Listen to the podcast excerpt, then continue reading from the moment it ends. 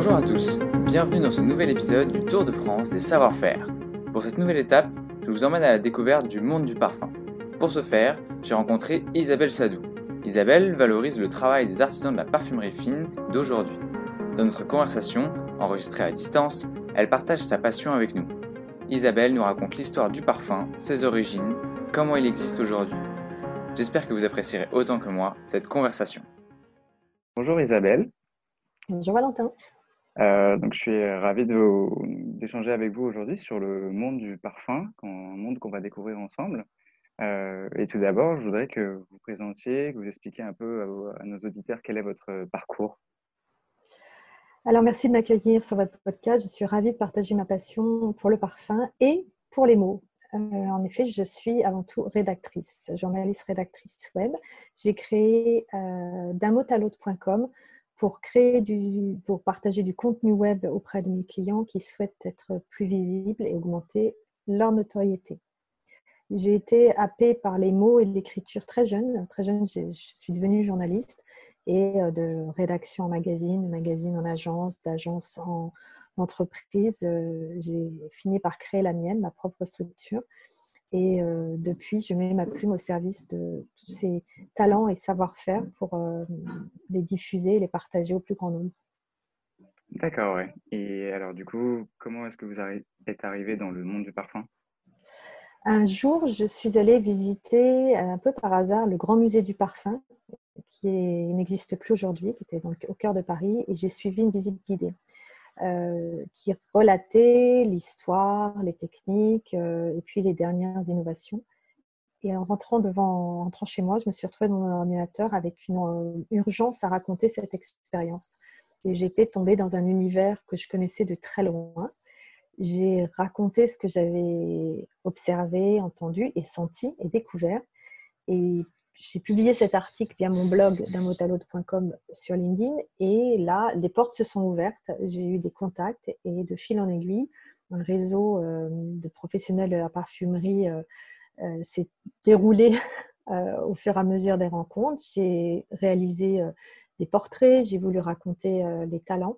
Et puis, de, fil en aiguille, j'ai vraiment enrichi mes connaissances à tel point que j'ai voulu aller voir ce qui se passait au cœur du parfum, c'est-à-dire à Grasse. Donc, euh, je vais régulièrement à Grasse pour me nourrir et pour m'instruire, pour rencontrer euh, les créateurs et créatrices, qui travaillent euh, sur le terrain. Et aujourd'hui, donc j'ai non seulement une newsletter, un blog d'un et une chaîne YouTube qui s'appelle Secret de parfumeur, dans laquelle je réalise des portraits vidéo des vidéos portraits qui euh, donnent la parole à ces créateurs et créatrices de parfums de grand talent. D'accord. Donc c'est en leur donnant la parole que vous, les, vous leur donnez de la, visibilité, vous les aidez à exprimer leur, leur savoir-faire aussi, c'est ça? Exactement.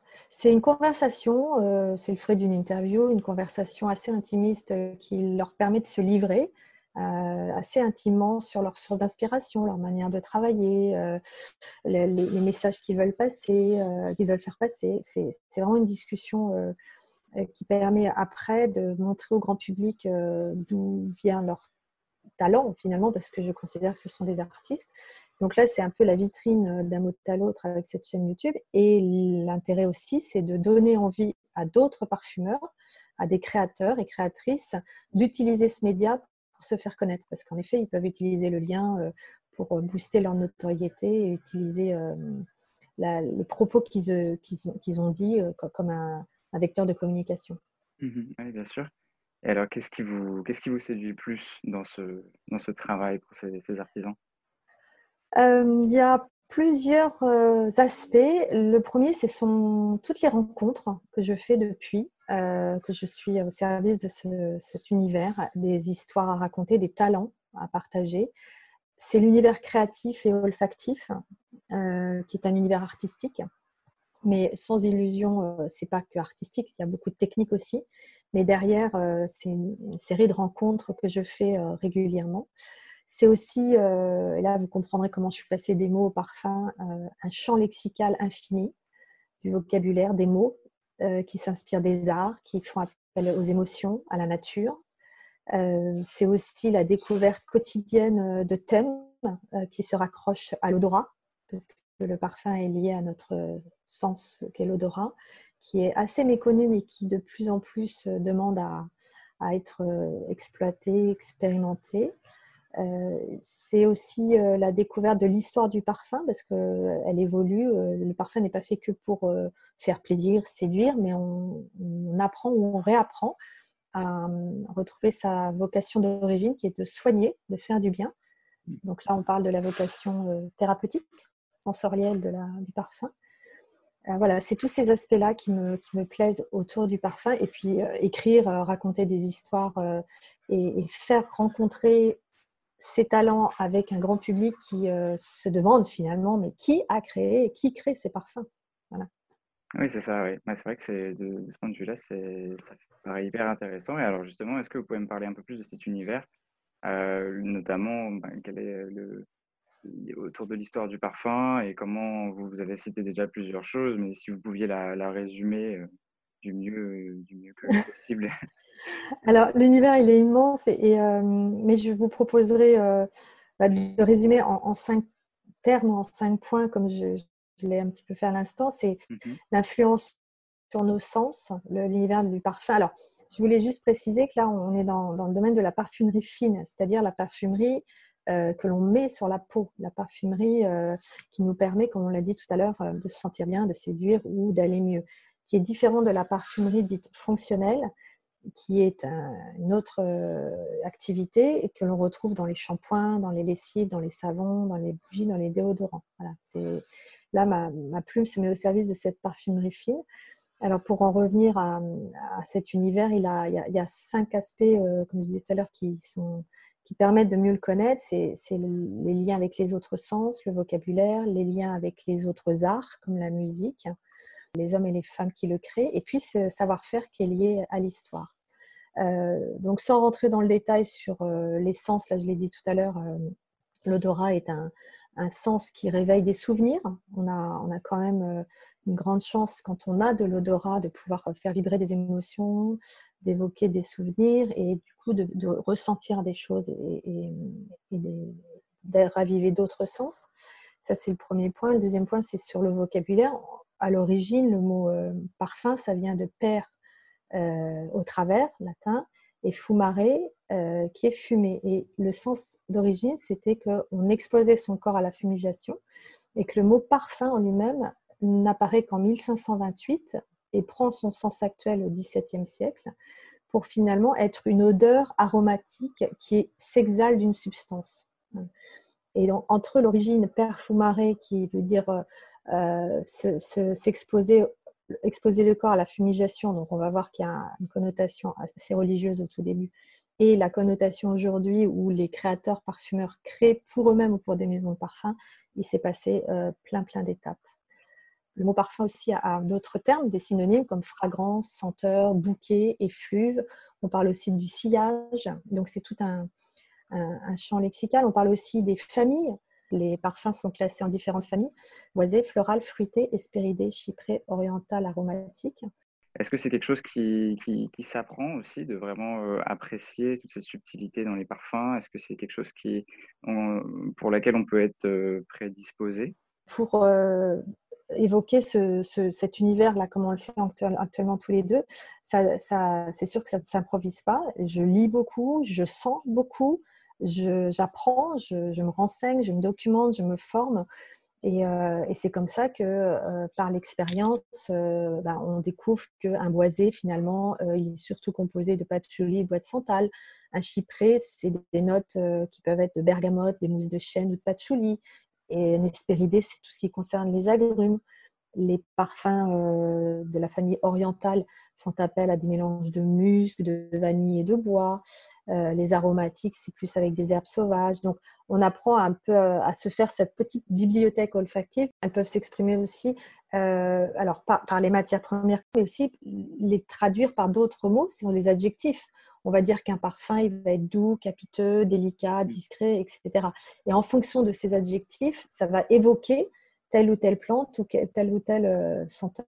Je voudrais euh, aborder le troisième point qui est assez intéressant aussi, c'est euh, le parallèle avec la musique. sais pas si vous savez, mais le parfum, quand il est fabriqué, et là, on va, ça annonce déjà le travail du, du parfumeur, il est composé en trois temps. Et on parle d'une pyramide et on parle des notes. Et on parle de la note de tête, de la note de cœur et de la note de fond. Et chaque plante a son rôle dans cette pyramide. Et dans cette pyramide, le parfumeur utilise un grand nombre de substances aromatiques pour élaborer un seul parfum avec euh, des formules, des recettes qui entre nous sont souvent gardées secrètes. Euh, mais cependant, chaque parfum créé correspond à, cette architecture de base avec la note de tête, la note de fond et la note de, de cœur au milieu. Donc vous voyez, c'est comme un ballet et donc l'évocation, comme je le disais tout à l'heure avec les autres arts comme la musique, est assez fascinante et on peut faire des connexions euh, avec les, autres, euh, les autres arts.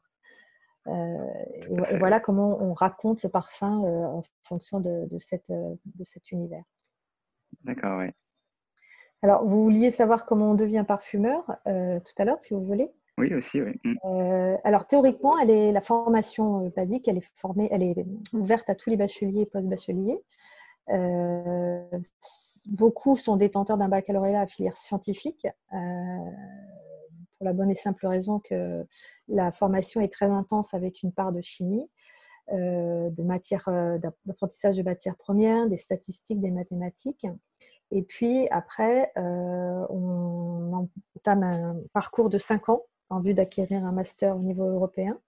Et puis les futurs nés, donc NEZ, qui apprennent à décrire les odeurs et qui vont trouver leur propre langage, leur propre vocabulaire, bah, vont d'expérience en expérience euh, se distinguer d'une poignée d'élèves et il y a très, y peu arrivent à être nés. Il y a beaucoup, beaucoup de, métiers euh, au service du parfum. Il y a trois écoles principalement, les IPCA euh, près de Versailles, l'école supérieure de parfum qui a une antenne à Paris, une antenne à Grasse, et puis le Grasse Institute of Perfumery qui euh, n'est pas une école comme les autres parce que ce GIP, qui est créé euh, à, Grasse, forme sur 18 mois euh, des, promotions de 12 étudiants qui viennent de l'international. Donc, ce n'est pas la même approche. Quoi qu'il en soit, ça demande beaucoup, beaucoup de mémoire, beaucoup de persévérance. Et puis, métier de parfumeur, il n'est pas que de créer, comme je disais tout à l'heure, il y a plein d'autres métiers autour du parfumeur. D'abord, sans les fleurs à parfum, sans la cueillette, par exemple, qui est un autre métier, il n'y aurait pas de parfum. Et comme au bout de la chaîne, il y a le flacon, le dessinateur. Entre les deux, il y a les évaluateurs, le marketing, les pesées, la chimie, etc. Donc, il y a plein, plein de métiers euh, dans le mhm. monde de la parfumerie. Ouais. On peut peut-être euh, revoir euh, tous, ces, tous ces métiers justement en, voyant les, étapes de fabrication d'un parfum au fur et à mesure, quels sont les, les acteurs euh, qui, qui, viennent faire ces, ces, parfums? Alors, tout commence, comme tout à l'heure je l'ai évoqué, par l'achat des matières premières, alors qui à l'origine sont cueillies, mais une fois qu'elles sont cueillies, le métier de cueilleur, producteur est assez particulier, un petit peu à la marge, mais essentiel. Donc, tout commence par l'achat des matières premières matière première noble en l'occurrence, euh, et, euh, sous la responsabilité du chef parfumeur, pour faire simple. Et euh, dans ce choix, il y a trois éléments, trois critères, c'est la qualité, le prix et puis la disponibilité du produit en quantité nécessaire. Parce qu'il faut, on ne va pas rentrer dans le détail du nombre de pétales qu'il faut pour un kilo, etc. Mais il faut beaucoup, beaucoup de matières premières. Et donc, ce, choix doit être effectué pour que la qualité soit homogène sur les différents marchés sachant que à côté de ça, il y a des enjeux réglementaires et de production qui varient d'un pays à l'autre. Et là, on va fabriquer le concentré de parfum à partir de euh, ces matières premières. Ça se fait par un robot qui suit la formule du parfumeur. La formule, c'est une, page avec des, des dosages. Et tout ça, c'est réalisé très rapidement avec euh, beaucoup de minutie parce que les effluves du parfum, des fleurs, pardon, ne doivent pas euh, s'évaporer trop vite. Et une fois cette étape réalisée, le concentré, la première euh, partie du parfum, est livré aux maisons de parfum qui vont assurer la fabrication et la mise sur le marché. Quoi qu'il en soit, le protocole de fabrication et de production se, déploie en deux phases. La première, c'est contrôler et observer tous les composants du produit fini. Donc ça va du flacon, l'étiquette, l'alcool, l'eau, le concentré. Euh, tout ça, c'est réalisé sur le site de production. Donc, vous voyez tous les métiers qu'il y a derrière, hein, euh, en, conformité avec les spécifications et le contrôle qualité, qui est un métier très important euh, dans la, chaîne de fabrication. Et puis, une fois fini, la gestion des composants mis en œuvre est réalisée à l'aide de programmes informatiques. Donc là aussi, des compétences informatiques et statistiques qui sont importantes à avoir. sur une balance mobile, il y a une cuve en inox qui se déplace pour que l'opérateur, un autre métier, puisse prélever la quantité inscrite sur la formule euh, et, ça donne euh, voilà, une précision, euh, ça, donne un parfum avec une précision quasi horlogère. Et la deuxième phase, elle va préciser le mode opératoire, c'est-à-dire en quelle quantité, comment on va vérifier les quantités du parfum à produire. Le concentré dont on parlait tout à l'heure, il va reposer dans une salle à moins 14 degrés pendant 5-6 jours. C'est ce qu'on appelle la phase de maturation. Et là, euh, bah, c'est ce qui va permettre ce qu'on appelle l'harmonisation olfactive, un subtil et magique mélange qui se fait.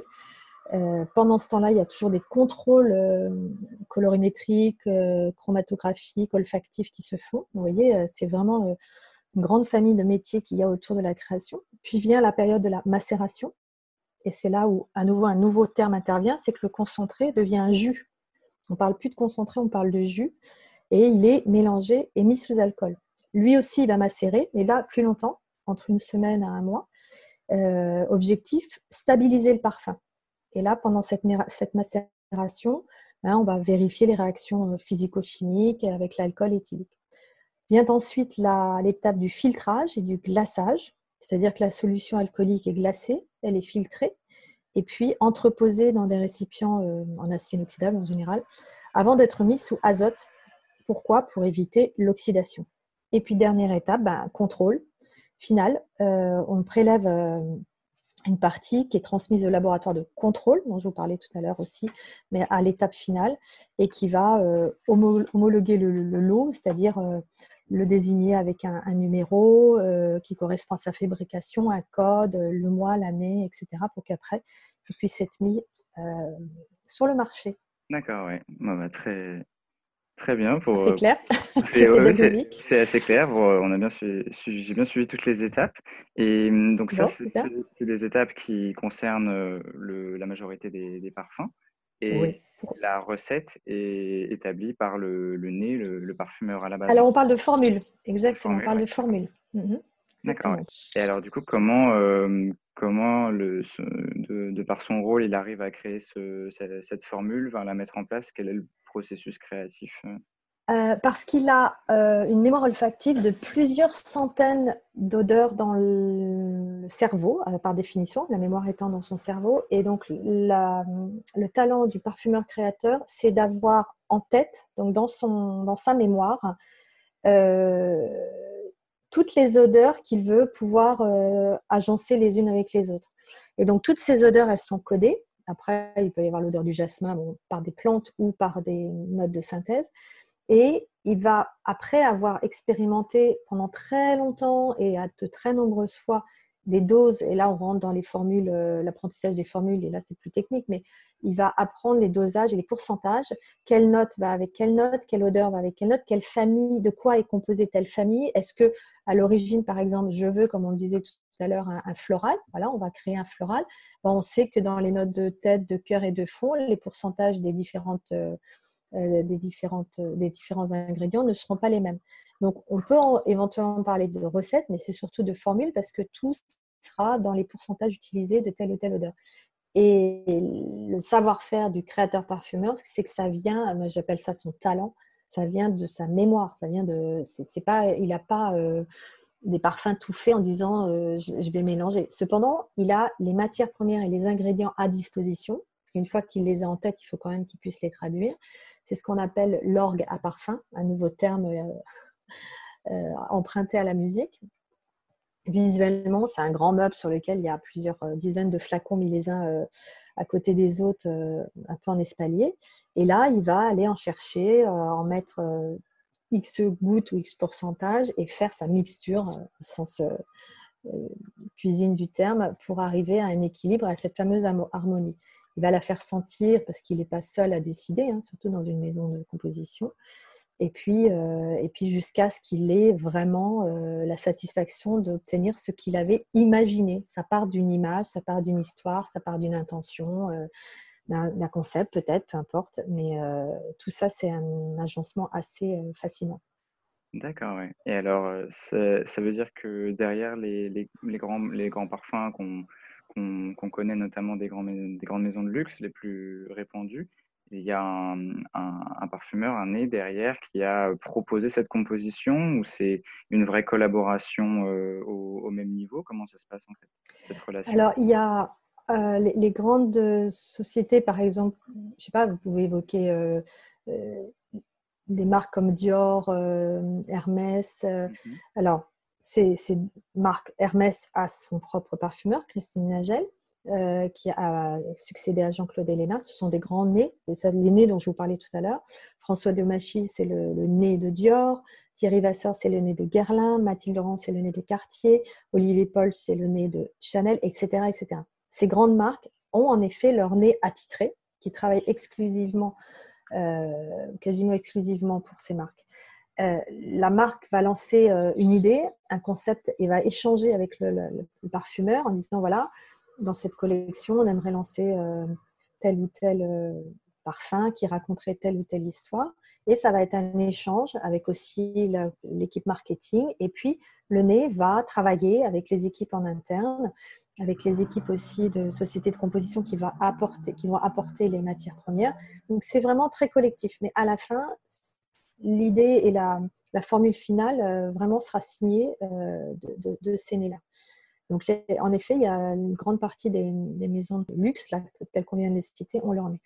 Après, il y a d'autres marques, euh, par exemple euh, Acqua di Parma, euh, Dolce Gabbana, toutes ces grandes marques qui ont aussi leurs parfums via Shiseido, L'Oréal, Coty, etc. Certaines d'entre elles vont faire appel non pas à leur nez attitré, mais à une société de composition et vont leur envoyer un brief, comme euh, ça peut exister en architecture, en donnant la feuille de route du parfum qu'ils imaginent. Et dans ces sociétés de composition, euh, il y a des nez aussi, mais qui sont moins stars, entre guillemets, sont moins connus du grand public, qui travaillent aussi en équipe. Et ces sociétés de composition, euh, Givaudan, IFF, Simrise, pour ne pas les nommer, vont se mettre autour de la table et pareil, en équipe, vont répondre à une sorte d'appel d'offres, une sorte de brief qu'aura envoyé les grandes marques. Et pour faire vite, bah, c'est que le meilleur gagne. C'est-à-dire que les différentes sociétés vont, se challenger, vont être challengées par l'équipe marketing ou l'équipe créative du commanditaire. Et, euh, et l'équipe qui aura répondu au mieux au brief, euh, sur plein plein de critères, eh ben, fera, aura l'honneur de fabriquer le parfum commandé. D'accord, je vois. Et ça peut prendre combien de temps, ce processus? Entre, euh, je sais pas de règle, mais je, crois que ça peut être de un an à trois ans. Ah d'accord. jamais moins d'un an. Mm, mm. Parce qu'il y a beaucoup d'essais, d'allers-retours. euh, un parfum se, se lance pas comme ça. C'est plusieurs Mhm. années de travail. Mm. D'accord, ouais.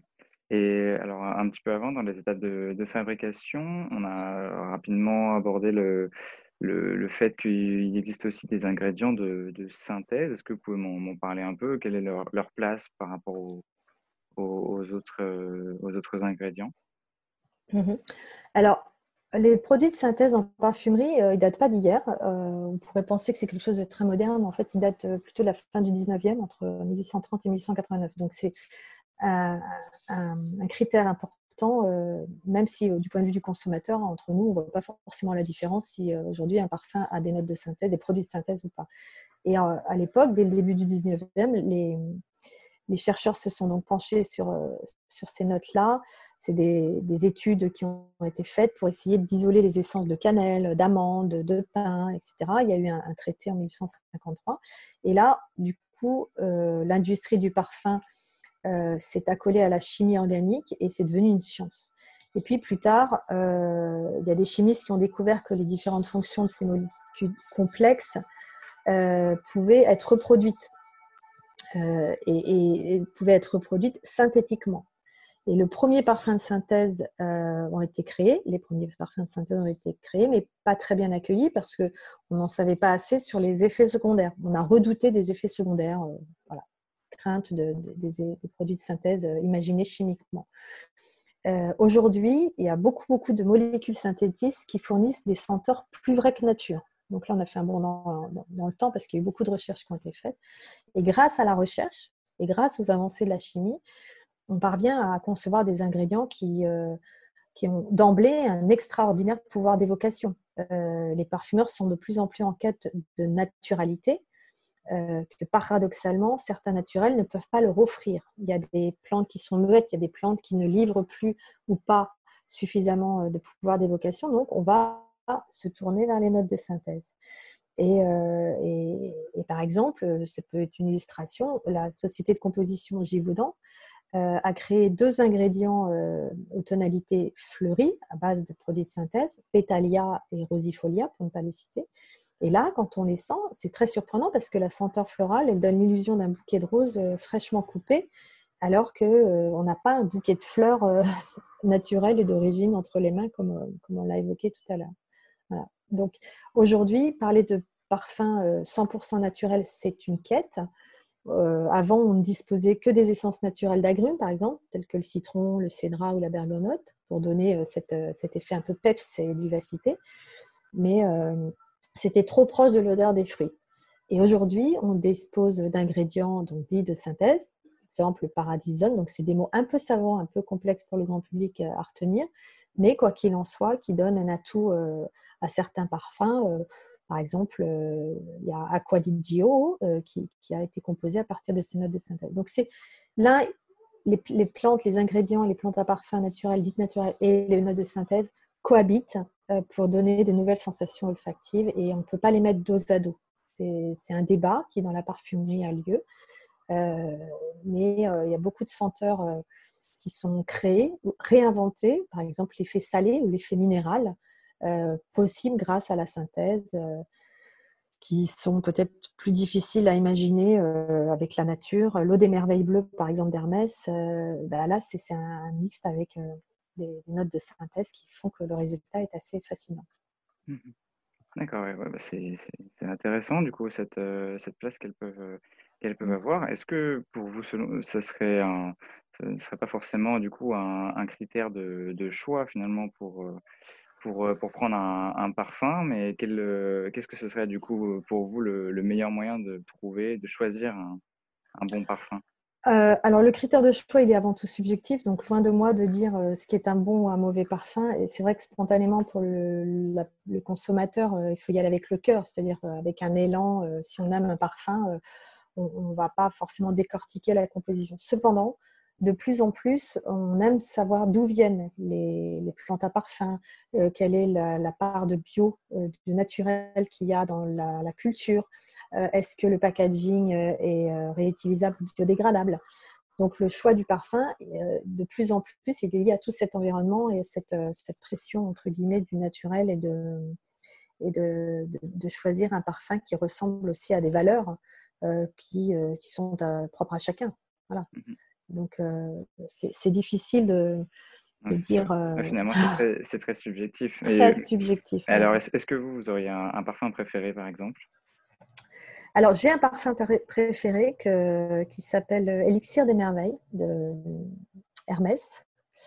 Euh, et en fait, Elixir des merveilles, d'abord, la, avant de le sentir, la bouteille m'avait, le flacon m'avait un petit peu intrigué parce qu'il tient un peu en biais. C'est une, espèce de grosse goutte qui tient un peu en biais, donc le flacon est assez intéressant.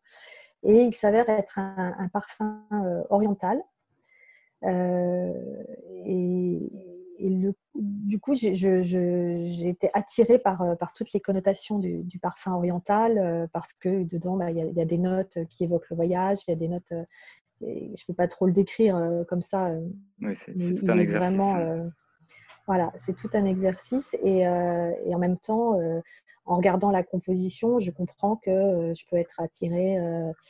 il y a donc dans la note de fond de l'ambre et de l'oliban et donc ça donne un, un, effet à la fois pétillant, velouté et crémeux. Et puis dans la note de cœur, dans les notes de cœur, il y y a cette fameuse, ce fameux bois de santal et je m'aperçois que, que, ce bois de santal qui fait aussi cette vocation orientale, le parfum oriental, la famille dont on parlait tout à l'heure, euh, bah, évoque, euh, évoque un monde qui fait rêver, euh, évoque un autre univers plein d'audace et, d'émotions. Et, il a quelque chose de très ouaté. tous ces mots-là, c'est très subjectif. mais, mais, en l'occurrence, on choisit un parfum parce qu'il évoque des sensations. Moi, je me sens enveloppée. Il y a quelque chose de très intime dans, dans ce parfum. Et en même temps, quand je le porte, mes proches me disent, mais c'est exactement toi. Donc, c'est aussi quelque chose qui doit vous ressembler quand on choisit un parfum, c'est qu'on s'y sent bien, qu'on correspond bien avec ce qu'il veut évoquer. et puis, après, dans, le choix, il y a, vous disiez tout à l'heure, un peu l'aspect esthétique, mais heureusement que ça, ne suffit pas. Et puis, quand, quand, on se parfume, alors là, c'est pourquoi se parfumer? C'est une des questions que j'avais lancées sur LinkedIn il n'y a pas longtemps. J'ai reçu une cinquantaine de réponses, mais avant tout, c'est pour soi. C'est-à-dire que le parfum a vraiment cette, cette vocation de, de, nous envelopper, de nous faire du bien, de nous sentir bien, de nous sentir mieux, et en ce moment, plus que jamais. Oui, c'est vrai. Et vous avez parlé aussi de, du coup sur l'aspect esthétique des, des flacons. Euh, est-ce que mmh vous, vous, en savez un peu plus sur euh, est-ce que de, de, tout temps les, les flacons des, des, des, parfums étaient, euh, avaient vocation à être aussi sophistiqués? Est-ce que vous pouvez nous en, parler un petit peu? Encore plus. alors là, j'ai pas tout l'historique en tête et tous les termes. C'est dommage parce qu'il y a y a les, parfums, à une époque, euh, par exemple à la cour, on portait les parfums et les essences dans des petites fioles autour du cou. C'était des parfums bijoux, c'était des flacons bijoux. Euh, dans la Rome antique et en Égypte, on portait ça. Donc, les flacons ont toujours existé, mais pas avec la version finale qu'on a, qu'on a aujourd'hui. Euh, cependant, si on veut en savoir plus, je vous invite à, rejoindre, à guetter prochainement, donc dans l'année, l'ouverture du premier musée du flacon. Et il, va être inauguré euh, dans l'est de la France. Et euh, ce musée présente des centaines de flacons qui sont le fruit d'une collection d'un particulier, George Stern, euh, et on, voit les différentes étapes de la fabrication, ça c'est sûr, parce qu'on est dans l'Est, les, pays de la verrerie, mais surtout les formes et les usages des flacons qui sont dessinés. C'est le fruit aussi d'un talent. Dans, la chaîne de la, on a évoqué tout à l'heure des métiers il y a le dessinateur de flacons qui lui aussi, à lui tout seul, raconte une histoire, comme, une, comme le, patron d'une robe. Hein, finalement, euh, le flacon a, quelque chose de très important. Et, euh, donc, ce musée euh, qui sera inauguré d'ici la fin de l'année, si tout se passe bien, donne une palette de flacons et de, qui sont des objets d'art de toute beauté. qui pour certains ont été édités à très peu d'exemplaires, d'autres euh, qui ont une histoire euh, assez fascinante euh, auprès de, stars. Voilà, les, flacons font rentrer dans le parfum et c'est vrai que c'est important le, choix esthétique de, cette, de ce contenant finalement. Oui, tout à fait. Bah, on, prend note du coup de, l'ouverture de, ce, de ce musée. Et on a beaucoup parlé aussi de la ville de Grasse, qui est une place importante dans le, dans le monde du, parfum et son histoire. Est-ce que mmh bah, justement, vous pouvez me parler un peu le, l'histoire de cette ville, comment elle est arrivée finalement dans, dans le monde du parfum? Mmh Alors, Grasse, euh, alors elle est devenue, euh, elle a peut-être toujours été la capitale euh, du parfum pour plusieurs raisons. Cependant, à l'origine, Grasse est renommée surtout pour sa tannerie et la ganterie. Alors, vous allez me dire quel est le rapport avec le parfum? Il y en a un assez compréhensible, même si au Moyen Âge, euh, les cuirs de grâce partaient dans toute l'Europe. Donc ça, c'était le savoir-faire de, l'époque. Vous voyez, on remonte au Moyen Âge. Et euh, cependant, euh, travailler le cuir, par définition, c'est prendre le risque d'avoir des objets qui sentent mauvais. Malodorant, travailler un cuir. Je ne sais pas si vous êtes déjà allé dans une tannerie, mais en termes mm. de savoir-faire, le cuir cru comme ça, qui, vient, qui sort des mains du tanneur, le parfum, du coup, qui n'a pas de parfum, mais c'est souvent très fort. Et les pauvres nobles qui portaient des gants se plaignaient de l'odeur des gants, forcément parce qu'il y en avait quand même, euh, pour tanner le cuir, on utilise des excréments d'urine euh, et autres, matières pas forcément très aguichantes. Et euh, un jour, un artisan a décidé de plonger ses gants, ses réalisations, dans des essences parfumées. Et à partir du XVIe siècle, les gants sont devenus parfumés et la compétence de parfumeur s'est développée dans le pays de Grasse. Donc, à partir de Gantier, on est devenu plus ou moins parfumeur. D'ailleurs, il y a une corporation de parfumeurs gantiers et, les compétences se sont développées et euh, euh, ont forcément été commercialisées. Euh, ça aussi, c'était lié, le fait qu'il ait tenté de plonger ses réalisations dans les essences, c'est parce qu'il avait ces fameuses essences à portée de main. Euh, au XVIIe siècle, il y a beaucoup, beaucoup de plantes euh, dans, le paysage grassois, euh, en raison bah, de la terre, en raison de l'ensoleillement, la, proximité de la mer. il y a plein, plein de raisons, dont on parlera juste après, qui montrent qu'aujourd'hui, c'est quand même une terre à parfum. Et, en même temps, au XVIIe siècle, on a fait venir, on faisait venir du jasmin d'Inde, vous savez, c'est le triangle d'or, la tubéreuse d'Italie, et la rose aussi a commencé à être, cultivée. Enfin, au XVIIIe, bah, le travail du cuir et de la granderie est, abandonné au profit de la plumerie. Et euh, au 19e, finalement, si on faisait un flashback, on est euh, à Grasse, au territoire de Grasse, dans un grand, grand jardin fleuri. Donc ça, c'est l'origine du parfum dans, le pays de Grasse. Ce sont greffés là des industriels. Il y a eu la crise au 20e siècle, mondialisation. Donc là, je, fais vite. Euh, dès les années 30, on va chercher des, plantes ailleurs. L'expansion de, l'immobilier, parce que c'est quand même une région touristique très, très importante. Euh, et même si euh, la concurrence est rude, euh, ben, il faut quand même se battre. On va chercher des plantes en Bulgarie, en Égypte, en Inde, donc c'est compliqué.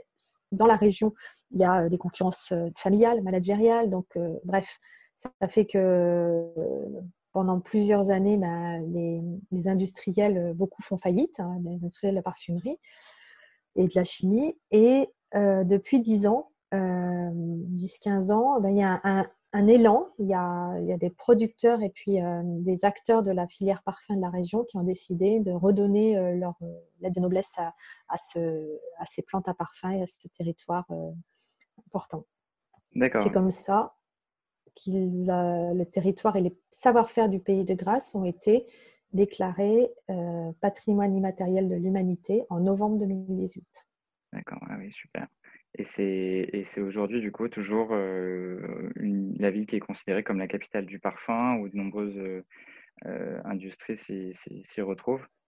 Alors, beaucoup d'industriels se sont réinstallés ou se sont développés. Les plantes à parfum ont investi des nouveaux champs, c'est-à-dire qu'à défaut d'avoir des nouveaux campus ou des, nouvelles, des nouveaux hôtels, on a, on a redonné la possibilité de planter euh, des, plantes à parfum. Et euh, quoi qu'il en soit, la production des plantes à parfum, la formation la transmission des savoir-faire, le tourisme qui est stimulé et puis les politiques locales qui, encouragent tout ça vont dans le bon sens. C'est vraiment un engagement très fort de la part de la région et du collectif qui a, lancé ça et, euh, et qui a un enjeu, c'est-à-dire que régulièrement, l'UNESCO vient vérifier si tout ce à quoi ils se sont engagés est tenu. Donc là, je vous parlais de la transmission, je vous parlais de, l'attractivité touristique et économique, de voir comment euh, le fonds documentaire se développe. C'est des engagements que la région a, euh, a pris pardon, pour, pour faire en sorte que ça se mérite finalement d'être reconnu patrimoine immatériel de l'humanité. Mais dans les savoir-faire, il y a la cueillette, il y a la transmission, il y a tous ces gestes euh, qui vaut le coup d'être montrés, c'est ce dont on parlait l'autre jour, euh, d'aller filmer, qui sont, qui sont parlants. Voilà, cueillir une fleur de jasmin ou une, fleur de tubéreuse, ça prend, ne s'apprend pas à l'école. quoi. Oui, bien sûr. Donc ça, ça veut dire qu'il y a encore beaucoup d'institutions qui, euh, qui sont là depuis, depuis plusieurs, euh, plusieurs années, plusieurs siècles et qui, qui perpétuent leur, savoir-faire via cette transmission. Exactement. Il y a des institutions euh, qui sont historiques, hein, des, familles, Robertet, Mann, etc., qui sont des noms de la région. Il y en a qui ont disparu parce qu'elles ont été rachetées, mais dont les murs sont encore évocateurs d'une belle époque. Et puis, il y a des nouvelles entreprises, euh, même des startups qui s'installent. Il y a des collectifs euh, associatifs et des collectifs industriels qui redonnent euh, de l'élan à l'économie locale. Il y a beaucoup de Grassois qui vivent grâce à, cette industrie. Et puis, la, situation géographique et la, zone des fleurs d'exception, telles que je viens de les évoquer, qui sont la rose, le jasmin, la tubéreuse, et même éventuellement un peu plus haut, à 500 mètres d'altitude, la violette et l'iris. Ben, ça, c'est préservé par des nouvelles politiques euh, environnementales euh, qui vont dans le bon sens. D'accord, ouais. Et vous auriez une anecdote peut-être à nous partager sur cette euh, ville qui est chargée d'histoire? Alors l'anecdote, elle n'est pas sur la ville, elle est au-dessus de la ville. Mmh. Elle est dans un, lieu assez magique, qui est la maison d'un certain Edmond Runiska. Donc Edmond Runiska, c'est une figure dans la, dans la parfumerie, euh, dans la création de parfums. Il est né en 1905, il est mort en 1996. Et euh, il a aménagé un jardin. c'est même, excusez-moi, c'est un jardin tellement somptueux par les senteurs, l'aménagement. C'est assez rocailleux, c'est escarpé, mais on est plongé dans, un univers donc au-dessus de Grasse. On est à quelques kilomètres au-dessus. On a une vue sur tout le territoire et la, la Méditerranée tout au fond. Et là, on se dit, euh, bah, il y, a eu un des premiers, euh, un des promoteurs du parfum comme œuvre d'art. C'est une sorte de Villa Médicis de la parfumerie, où aujourd'hui, euh, il y a un collectif de, parfumeurs qui se rassemblent pour travailler, qui ont à disposition des ingrédients, et qui vont dans le sillage, c'est le cas de le dire, du, parfumeur. Parce que pour lui, pour Edmond Runiska, le parfum, c'est le huitième art. Et à plusieurs reprises, il affirme que il faut que l'odorat euh, cesse d'être un, sens à satisfaire pour ne devenir qu'un moyen. Par exemple, pour lui, c'est vraiment une, philosophie. Un bon parfum, euh, c'est celui qui nous procure un choc sensoriel suivi d'un choc psychologique. et puis, il décrit dans des livres comment il faut redonner ses lettres de noblesse. Et, il a été vraiment le moteur de, grands parfums, en particulier pour la marque Dior. il a créé Dior Pomme de Rochas. et parce qu'il a été vraiment précurseur d'un mouvement de, parfums qui reviennent à l'essentiel. Et donc ce lieu, quand, bah, quand on arrive, alors il ne se visite pas, hein, j'ai eu la, chance et le privilège d'avoir cette, cette possibilité d'y accéder. Ben, il, est, euh, il est un peu hors du temps. Et en même temps, il y a des œuvres d'art euh, qui sortent, euh, qui sont, mmh qui, sont créées autour du ah parfum. Ah, c'est assez génial pour le coup. Et mmh. du coup, vous, vous parlez de, Pendant toute notre conversation, vous avez parlé de beaucoup de, lieux, là maintenant de, livres aussi. Mmh comment, comment aller plus loin, en fait, surtout bah, dans le monde du parfum, pour euh, que ce soit pour euh, développer sa sensibilité ou en apprendre plus aussi? Vous avez des, recommandations, j'imagine? Bien sûr. Alors, euh, il y a l'Osmothèque qui est un, une sorte de musée, mais qui, qui, en ce moment, pas forcément très facilement ouvert au public. Les IPCA fait aussi à Versailles des, on peut faire des conférences. Il faut regarder ce qui est fait au grand public. Il y a le musée en herbe euh, près de Versailles. Et puis surtout, pour aller euh, bah, au cœur à, Grasse, il ne faut pas hésiter à aller à Grasse, parce qu'il y a beaucoup, beaucoup euh, de musées, des marques de Gallimard, Molinard, etc. Mais il y a surtout le Musée international de la parfumerie, le MIP, qui, sur plusieurs étages, relate visuellement, olfactivement et de façon aussi auditive toute l'histoire de la parfumerie. Et il vient d'être fait, il est assez fabuleux à chaque fois que je vais à Grasse, euh, j'y retourne, je découvre toujours quelque chose de nouveau. Il y a des expositions temporaires. Et puis sinon, il y a, tout le fond euh, qui raconte l'histoire du parfum dans la région. Euh, il y a aussi les jardins du MIP. alors ça, c'est une visite à ne pas manquer. Et où là, on est plongé parcelle par parcelle dans toutes les fleurs à parfum qui sont cultivées. Donc une sorte de musée au grand air, musée des fleurs à parfum qui, est pas très loin dans, les, le bas de Grasse. Et puis, euh, on peut, avec un peu de chance, euh, assister à une conférence euh, justement au MIP. Après, il y a à Paris, on peut aussi se former en tant qu'indépendant. Il y a des Cinquième Sens, par exemple, qui est une, société qui, pour ceux qui veulent s'initier à la création d'un parfum, suivent une formation. et puis, il y a plein de marques qui font aussi leur fabrication de parfum euh, sur mesure. Il y a une adresse qui euh, sert justement le parfum en tant qu'art, euh, qui s'appelle La Place, qui est à Paris et qui fait rencontrer des artistes, des parfumeurs, des créateurs, différents arts et qui montre au grand public à travers des conférences, des expositions et, et, différents événements comment le parfum évolue aujourd'hui. D'accord, ouais. Bah, c'est super. Et vous avez euh, une recommandation de lecture aussi peut-être? Alors, quelque chose de très accessible où on peut euh, découvrir les fondamentaux, c'est un que sais-je, c'est aussi simple que ça. Il s'appelle Le parfum de Jean-Claude Elena. Donc, moi, je, le dévore parce qu'on apprend des choses euh, sur le métier, sur le nez, sur le marketing. Donc, c'est les, basiques du monde du parfum.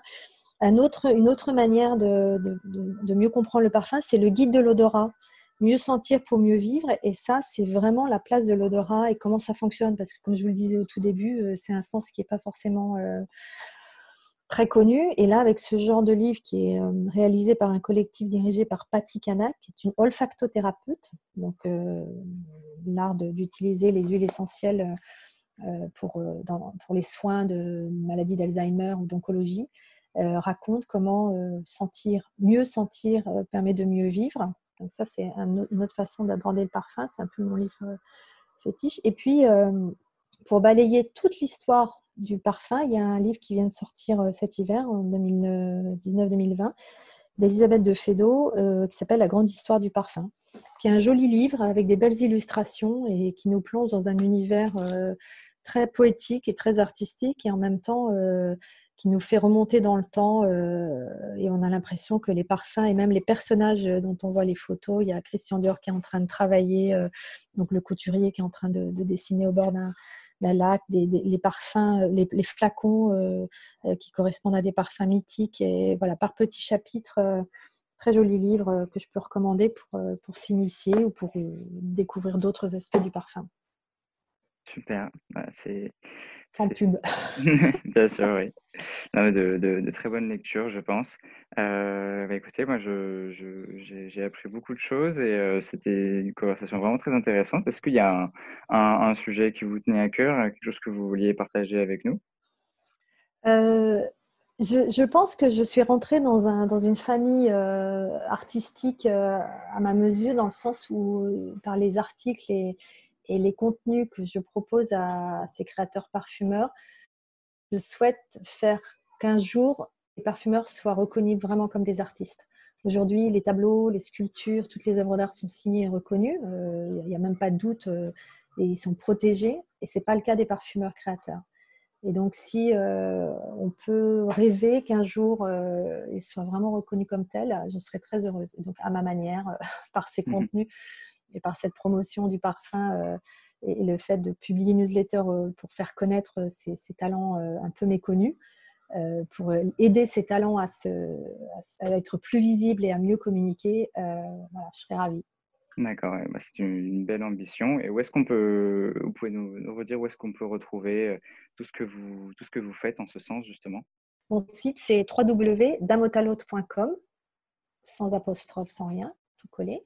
J'ai une chaîne YouTube qui s'appelle Secret de parfumeur au pluriel, Secret de parfumeur par Isabelle Sadou. Et puis sur le site internet, euh, la newsletter, euh, il suffit de rentrer sa, adresse mail pour la recevoir, s'inscrire ou se désinscrire.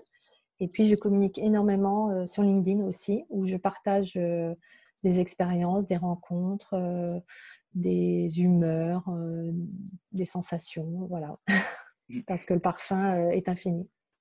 Eh bien, très bien. Eh bien, j'invite euh, tout le monde à aller faire un tour sur, euh, sur toutes ces adresses et je vous remercie beaucoup pour, pour cet échange, Isabelle. Merci, Valentin. Merci d'avoir écouté cet épisode. Si vous avez apprécié cette conversation à la découverte du monde du parfum, je vous invite à nous le dire en commentaire ou avec une note sur votre plateforme d'écoute préférée. Prenez soin de vous et à très vite sur la route des savoir-faire.